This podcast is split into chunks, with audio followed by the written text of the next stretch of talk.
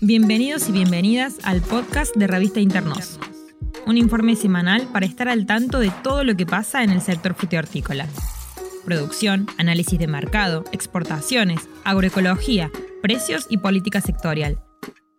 Todo lo que tenés que saber sobre el universo de las frutas y verduras argentinas. Hola, mi nombre es Ana Laura Campetela. Hoy vamos a hablar de una fruta muy esperada para los amantes del frío, la mandarina. Nuestro país es uno de los principales productores y proveedores de cítricos del hemisferio sur. La mandarina, si bien no es el cítrico dulce que más se exporta ni consume, logró consolidarse y mejorar sus rendimientos a lo largo del tiempo, lo que le permite hoy competir a nivel internacional con productos de excelente calidad, como son los provenientes de Sudáfrica. A pesar de registrar grandes avances, la producción de mandarina argentina se encuentra fuertemente condicionada por el tipo de cambio y los costos productivos. Un dato desalentador, el consumo viene en caída. En los años 90 los argentinos consumíamos cerca de 30 kilos por persona por año.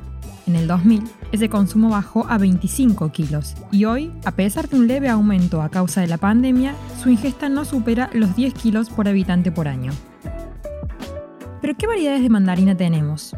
Rápidamente podemos distinguir cuatro grandes grupos de variedades, las mandarinas comunes, las tsatsumas, las clementinas y las híbridas.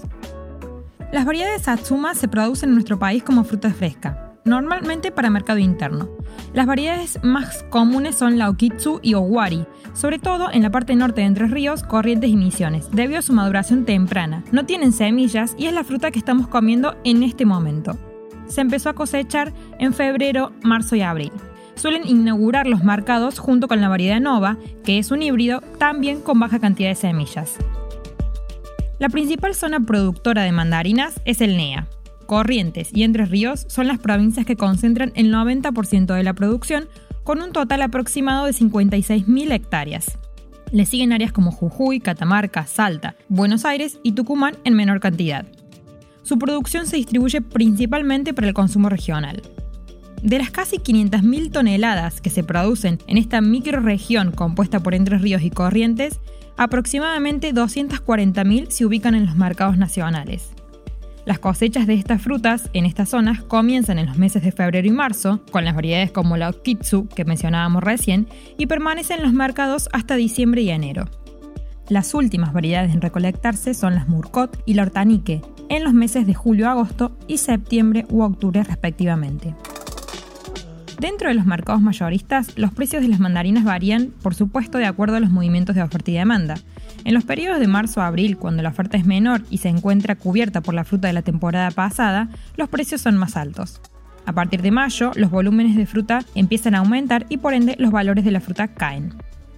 Hoy, por ejemplo, en el mercado central de Buenos Aires, un cajón de 18 kilos de mandarina Okitsu cuesta unos 700 pesos uno de Nova 900 y uno de mandarina criolla o común 1100 pesos. En el caso del mercado de abasto de Córdoba, los valores únicamente presentan diferencias para la mandarina criolla, que oscila en los 1.500 pesos el cajón de 18 kilos. Además de tener como destino el mercado interno, un porcentaje de las mandarinas producidas se destinan al mercado externo. Si bien la participación argentina en el mundo es relativamente baja, la fruta tiene asegurado un lugar en países como Rusia, Canadá, Europa y Medio Oriente. Del total que se produce, se exportan aproximadamente unas 40.000 toneladas, es decir, entre un 10 y un 20%. Pero hasta hace unos años atrás, Argentina enviaba más de 100.000 toneladas en el mundo. La caída en los volúmenes exportables de la actividad responde principalmente a motivos sanitarios. Otra de las alternativas que encuentran los productores a las mandarinas argentinas es la industria. Esta rama de la actividad permite aprovechar casi el total de la producción nacional y reducir los niveles de pérdidas y descartes. En este caso, la fruta se destina a la producción de aceites esenciales, se comercializa como pulpa congelada o como cáscara deshidratada.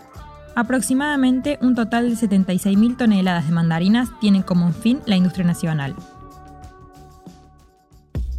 Gracias por acompañarnos hasta acá. Mi nombre es Ana Laura Campetela.